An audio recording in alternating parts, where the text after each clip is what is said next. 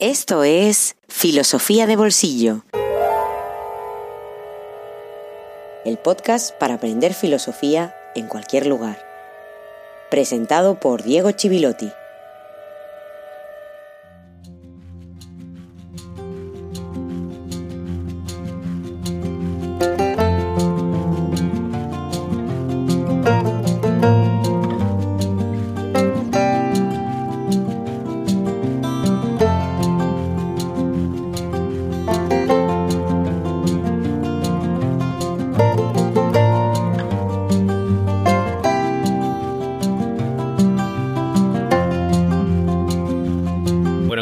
Buenas tardes, buenas noches y feliz jueves filosófico número 102. Una vez pasado ese episodio 100, ese punto de inflexión, ese largo episodio para agradecer sobre todo, seguimos avanzando hacia el final de esta tercera temporada y tenemos mucho, mucho todavía que contar sobre Hegel, muchas cosas que decir, muchas cosas que estudiar y que analizar, que intentar facilitar sobre todo, teniendo en cuenta que Hegel es para muchos el gran reto o uno de los grandes retos del pensamiento occidental, pero al mismo tiempo, como decía en esos primeros episodios, es un autor imprescindible. Hoy quisiera dedicar el episodio de nuevo a mucha gente para que me dé tiempo a hacerlo hasta final de temporada, porque ya somos muchos. En este caso me quiero acordar de Carlos, Víctor Hugo, Sergio Busquets, Gerard, Paloma, Ailet Nieves, Sergio Gabal, Alberto Fernández, José Torres, Covarrubias, Estefaní, Jimena Castro y José Peiro. Sois muchos, pero este episodio va personalizado para vosotros. Un episodio importante porque cada vez vamos a ir explicando más cosas y leyendo menos, porque la lectura a partir de estos episodios que nos esperan va a ser más individual, una lectura que se proponga más allá de estos episodios, de tal manera que podamos abordar muchas de las cosas que nos quedan. Quedarán cosas también fuera, por supuesto, porque el tiempo es limitado, pero intentaré no dejarme lo esencial, lo que necesitamos para acercarnos a Hegel y especialmente a la fenomenología del espíritu, a su gran obra, al sistema, con ciertas garantías. Por supuesto, hay mucho trabajo que hacer más allá de estos episodios, pero al menos cumplir con ese objetivo que me planteé desde el primer episodio, que es ofrecer herramientas de lectura y de pensamiento. Así que nada más, vamos a empezar por donde lo dejamos.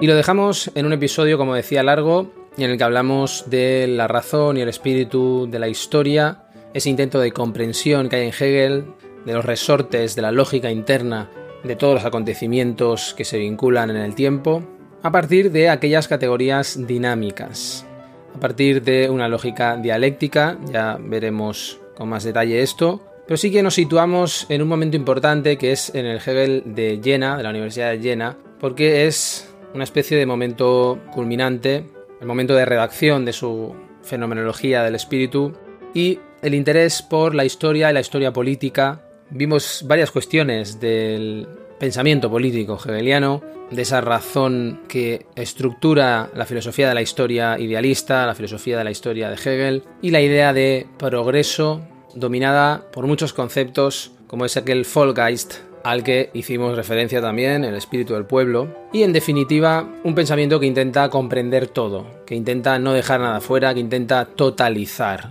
Eso sería seguramente la idea principal del pensamiento hegeliano, la totalización. Casualmente, el episodio 100 fue un episodio importante, un punto de inflexión, porque como decía, vimos el momento en el que se empieza a construir un sistema. Con eso terminamos, de hecho, y terminamos acercándonos a una idea fundamental para entender el pensamiento hegeliano, como es la lucha por el reconocimiento, la dialéctica del amo y el esclavo, que será tan importante para entender gran parte del pensamiento del siglo XX.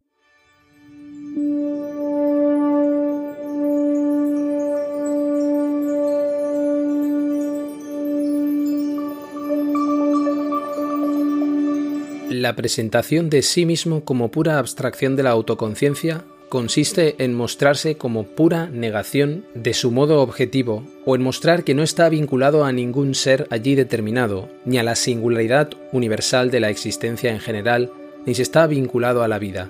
Esta presentación es el hacer duplicado, hacer del otro y hacer por uno mismo. En cuanto a hacer del otro, cada cual tiende pues a la muerte del otro. Pero en esto se da también el segundo hacer, el hacer por sí mismo, pues aquel entraña el arriesgar la propia vida.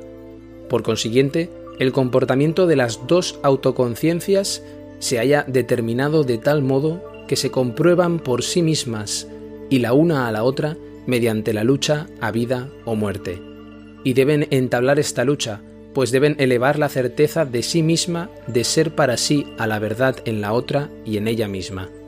Solamente arriesgando la vida se mantiene la libertad se prueba que la esencia de la autoconciencia no es el ser, no es el modo inmediato como la conciencia de sí surge, ni es su hundirse en la expansión de la vida, sino que en ella no se da nada que no sea para ella un momento que tiende a desaparecer, que la autoconciencia solo es puro ser para sí. El individuo que no ha arriesgado la vida puede sin duda ser reconocido como persona, pero no ha alcanzado la verdad de este reconocimiento como autoconciencia independiente, y del mismo modo, cada cual tiene que tender a la muerte del otro cuando expone su vida, pues el otro no vale para él más de lo que vale él mismo. Su esencia se representa ante él como un otro, se halla fuera de sí y tiene que superar su ser fuera de sí. El otro es una conciencia entorpecida de múltiples modos y que es, y tiene que intuir su ser otro como puro ser para sí o como negación absoluta. Hegel. Independencia y sujeción de la autoconciencia.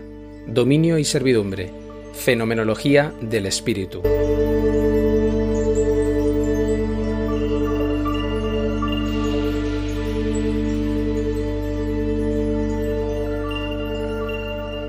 No sé si ¿Has oído hablar de Hegel antes de este podcast? Seguramente sí.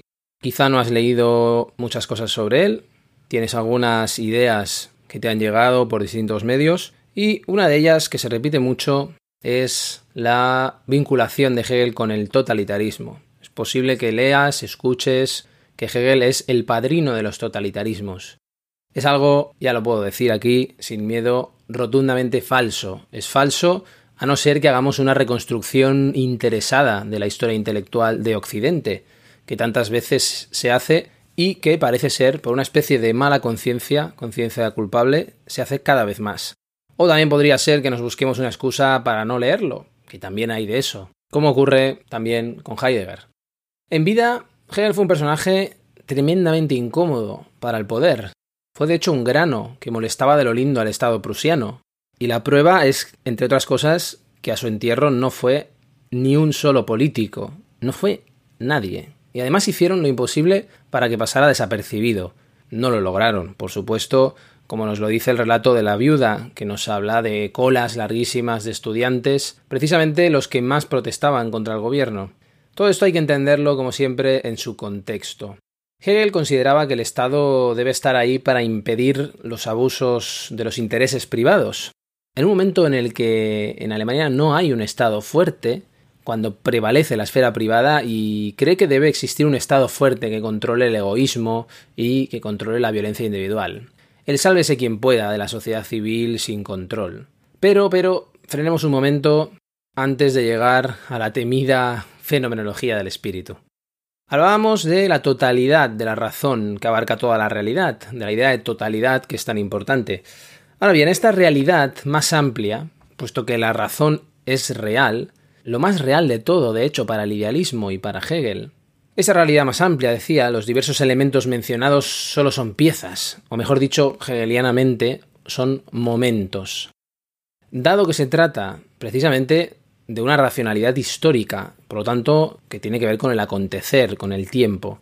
Por ejemplo, las maquinaciones de un monarca que sea ambicioso pueden tener un papel relevante en una declaración de guerra. Se hace referencia actualmente en la prensa muchas veces a Vladimir Putin, por ejemplo, y a los análisis que se hacen, entre comillas, para intentar entender o intentar explicar una manera, un relato sobre la declaración de guerra. Y démonos cuenta que aquí se incluye tanto el cálculo como las pasiones, es decir, la ambición. Pero con eso no hay suficiente para explicar este hecho histórico. No hablamos de hecho histórico. No es la racionalidad subjetiva de un monarca, de un político, por ella misma la que puede echar adelante una guerra. Hará falta que las circunstancias sean las adecuadas. Estarás de acuerdo conmigo. Pero aquí las circunstancias no quiere decir algo aleatorio, algo azaroso, como para retroceder en el tiempo lo era primero para Aristóteles y después para Maquiavelo, sino al contrario. Aquí las circunstancias tienen que ver con un sistema de relaciones muy complejo que haga la guerra inevitable, o mejor dicho, que haga la guerra necesaria, de tal manera que el monarca, en el extremo inferior, por muy libremente que actúe, solo es un títere en nombre de una razón superior a la suya, una razón que es la razón histórica.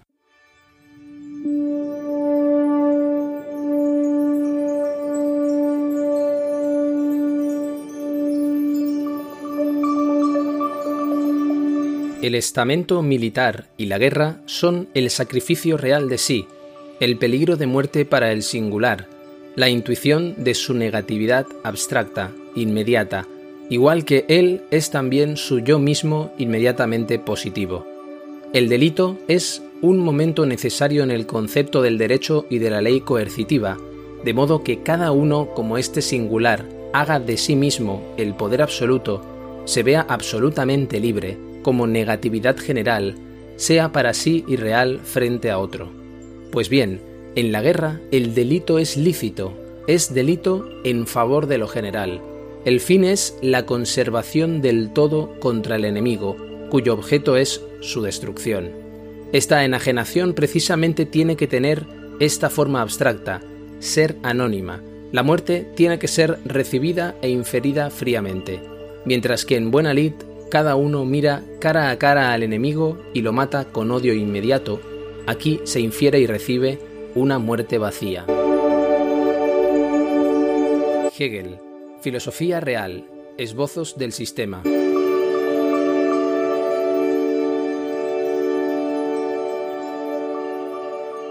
De aquí llegamos a otro punto importante, que es que la normatividad de la historia no implica necesariamente su moralidad.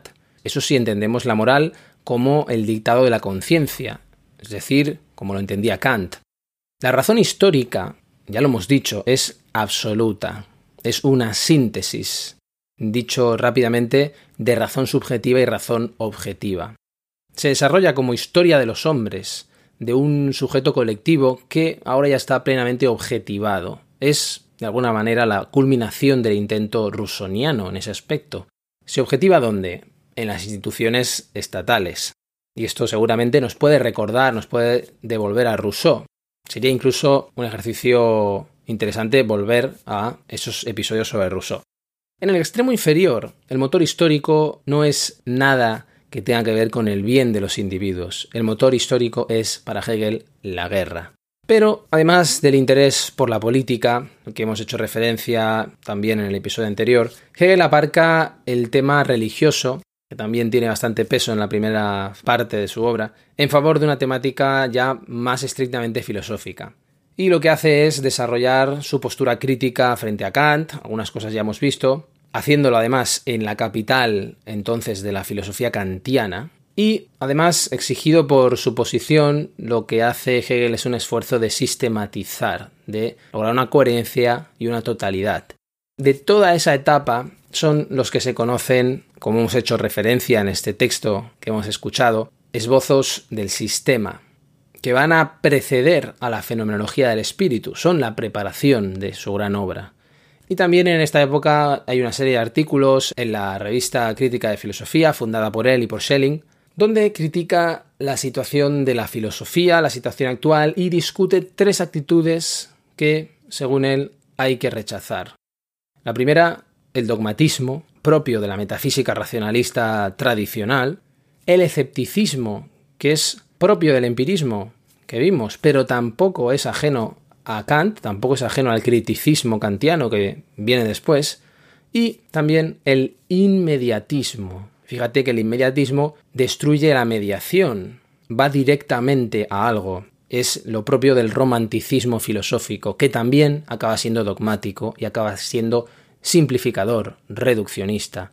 Lo veremos esto, veremos esta crítica, porque de ello habla en la introducción a la fenomenología del espíritu.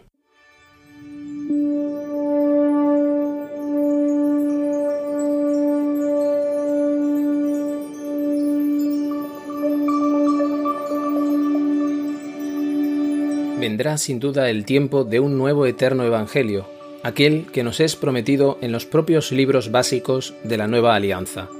Quizás ya algunos soñadores de los siglos XIII y XIV habían vislumbrado un destello de este nuevo eterno Evangelio, errando solo en lo de anunciar para tan pronto su advenimiento. ¿Acaso su idea de las tres edades del mundo no fuera una pura patraña, y por cierto que no tenían malas intenciones cuando enseñaban que la nueva alianza inevitablemente quedaría anticuada igual que la antigua? También ellos pensaban en un proyecto único del único Dios, Siempre, por hacerlos hablar con mis palabras, se trataba del mismo plan de la educación general de la humanidad. Pero ellos se adelantaron y creyeron poder convertir a sus contemporáneos que apenas salían de la infancia, bruscamente, sin ilustración, sin preparación, en hombres dignos de su tercera época. Y eso, precisamente, hizo de ellos soñadores. El soñador da a menudo miradas certeras al futuro, pero es incapaz de esperar que ese futuro llegue quiere apresurarlo y quiere ser él quien lo apresura. Aquello para lo que la naturaleza se toma milenios debe madurar en la jornada de su existencia. Pues, ¿qué provecho saca si aquello que reconoce como lo mejor no llega a realizarse durante su vida? ¿Ha de retornar acaso? ¿Cree que retornará? Es raro que solo esta ensoñación no vuelva a estar de moda entre los soñadores. Sigue tu marcha imperceptible, providencia eterna, mas que no desespere de ti, porque es imperceptible. Que de ti no desespere aunque me pareciera que tus pasos retroceden. No es verdad que la recta sea siempre la línea más corta. Gotthold Ephraim Lessing La educación del género humano.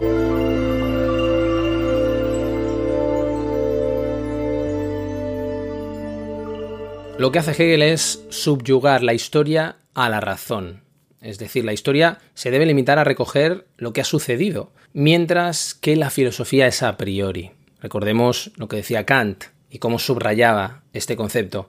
La filosofía es a priori independiente de la experiencia. Por lo tanto, la filosofía de la historia también para Hegel debe ser a priorística, al margen de lo que suceda, al margen de los acontecimientos históricos que vivimos o que hemos vivido. Si la historia de la filosofía es el conjunto de distintos momentos del pensamiento, todo lo que hemos ido reconstruyendo en este podcast, la historia será el conjunto de distintos acontecimientos históricos referidos al plano de la razón, siempre referidos a esa razón.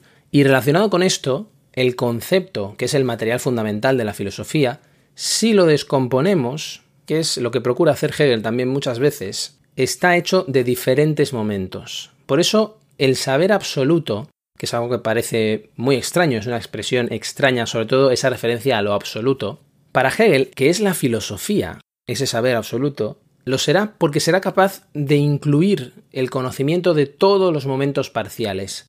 La totalidad de esos momentos parciales es el absoluto. Y en ese sentido, la filosofía absoluta sería el conocimiento de la historia de la filosofía y de todos los diferentes momentos que la conforman. Si yo me encuentro en el momento absoluto, lógicamente podré mirar hacia atrás y podré conocer los momentos. El momento absoluto es filosofía de bolsillo. Ahora, en serio, en cada momento de la historia de la filosofía, y es importante este concepto de momento, lo que tiene lugar es la realización del elemento esencial interno, es decir, un momento del pensamiento concreto que se va realizando sucesivamente hasta alcanzar el momento absoluto. Esa es la estructura que sigue toda la filosofía de la historia de Hegel. Y así, la filosofía de la historia es filosofía y debe tener presentes todos los momentos del despliegue. Hegel sostenía que el filósofo debe ir armado de la razón frente a los que van armados con los prejuicios. porque es la razón la que aporta el sentido, el telos, a la interpretación de la historia. Y es ese telos el que le falta al historiador, según Hegel, para interpretar la historia y entenderla, y su sentido que siempre va hacia un fin.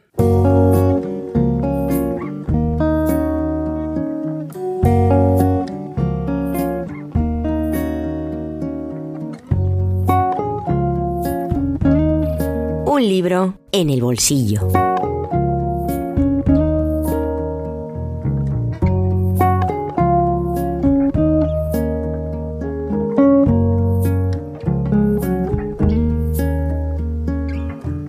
plena cuarta revolución industrial, como dicen muchos, con fenómenos prometedores como la nanotecnología, la biotecnología, hay libros como este que deberían ser de lectura obligatoria.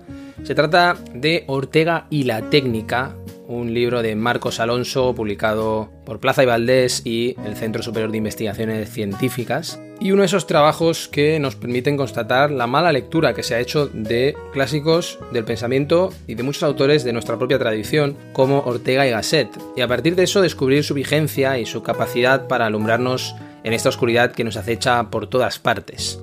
Marcos Alonso, que es investigador en la Universidad Adolfo Ibáñez de Chile y ha desarrollado también su trayectoria académica entre Ecuador y España, parte de la premisa siguiente. El pensamiento de Ortega, en lo más fundamental, que es su filosofía de la técnica, está por descubrir y además no se ha comprendido bien. Y lo más interesante, el planteamiento de Ortega sobre la técnica es equilibrado, es una especie de tercera vía frente a las posturas que vemos, leemos a diario que se sitúan en los extremos, ya sea la mirada apocalíptica, la mirada nostálgica por un lado, que procura desmantelar muchos avances técnicos, o la antítesis, la ingenuidad de las corrientes transhumanistas. Lo que la filosofía de Ortega pretende es comprender la técnica y además hacerlo desde la antropología y la metafísica, es decir, hacerlo desde una mirada muy amplia sobre la técnica, más allá del concepto de tecnología asociado a la ciencia como tecnociencia, y entenderla como núcleo de la vida humana. Y esto es lo que lleva al autor a ofrecer una introducción incluso a la filosofía de la técnica muy interesante para ingenieros, para profesionales que estén participando de este contexto que muchos califican como la cuarta revolución industrial.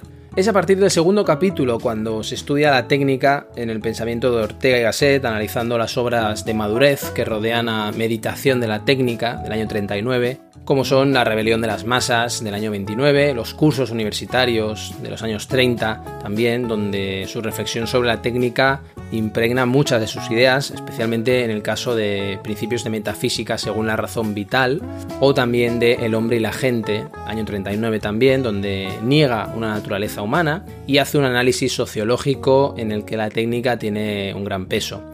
Lo que demuestra Alonso a lo largo de este segundo capítulo es que el problema de la técnica en Ortega no se reduce a una sola obra, que se suele citar siempre, que es Meditación de la técnica, sino que recorre toda su producción desde el principio al final.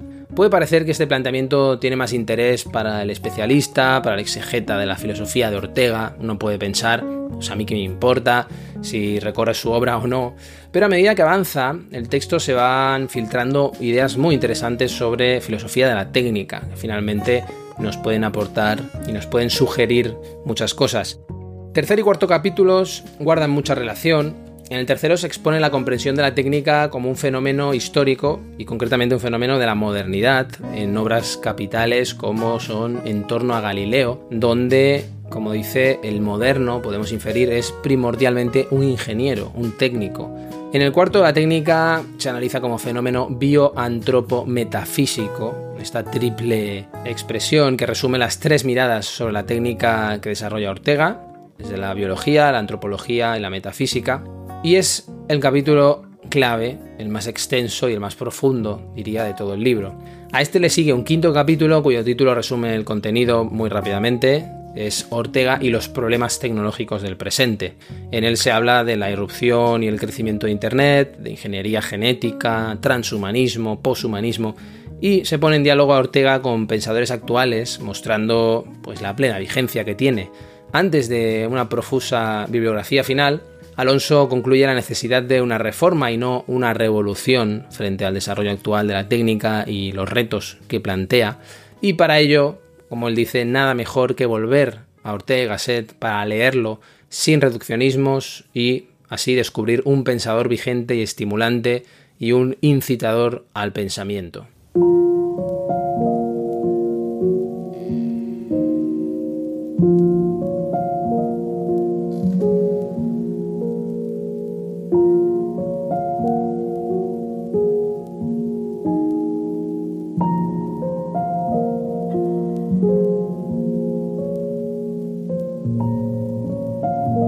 Si el ser humano había consistido siempre en una empresa magnífica, nunca cumplida, de imponerse a lo improbable y de superar lo insuperable, una vez que lo improbable se vuelve cotidiano y lo insuperable se vuelve banal, es comprensible que el ser humano se sienta cada vez más desorientado y a la deriva.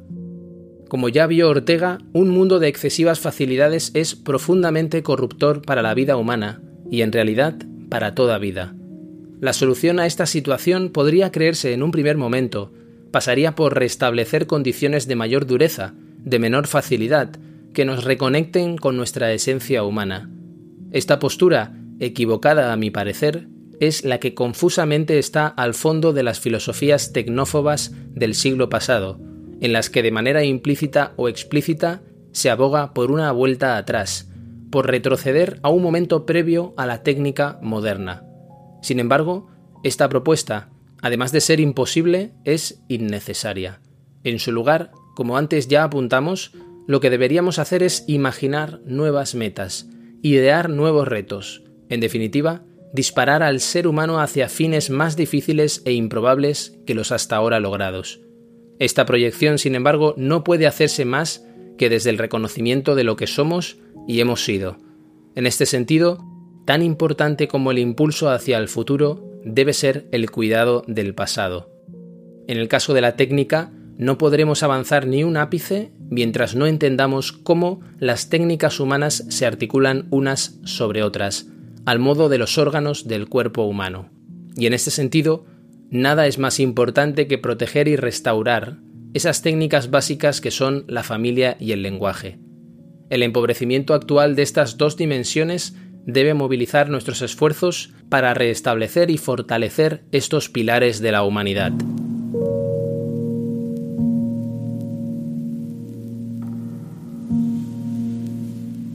Marcos Alonso Ortega y la técnica Editorial Plaza y Valdés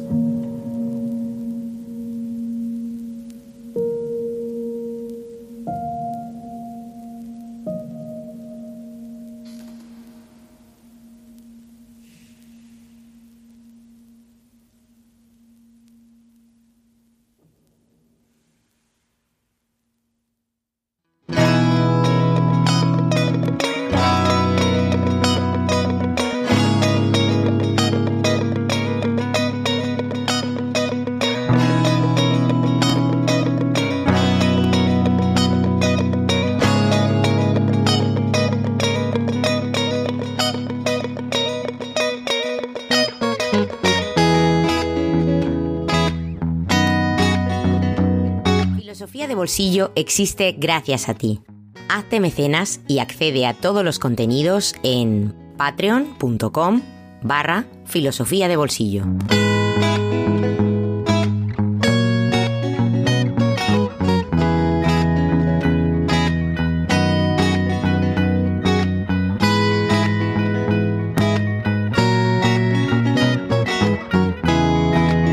Reflexiones que hunden sus raíces en el pasado, también en Hegel, y se proyectan hacia el futuro, terminamos, finalizamos este episodio y lo hacemos con la mirada puesta ya, porque como decía al inicio de este episodio, son muchas, muchas las cosas y cada vez más que se nos acumulan para poder ofrecer un mínimo de claves sobre Hegel antes de que finalice la temporada. Así que si has escuchado este episodio no puedes perderte como mínimo el siguiente o los dos siguientes que te permitan tener una visión más global de todo esto que hemos ido explicando. Así que, como siempre digo, te espero aquí como cada semana en Filosofía de Bolsillo. Hasta pronto.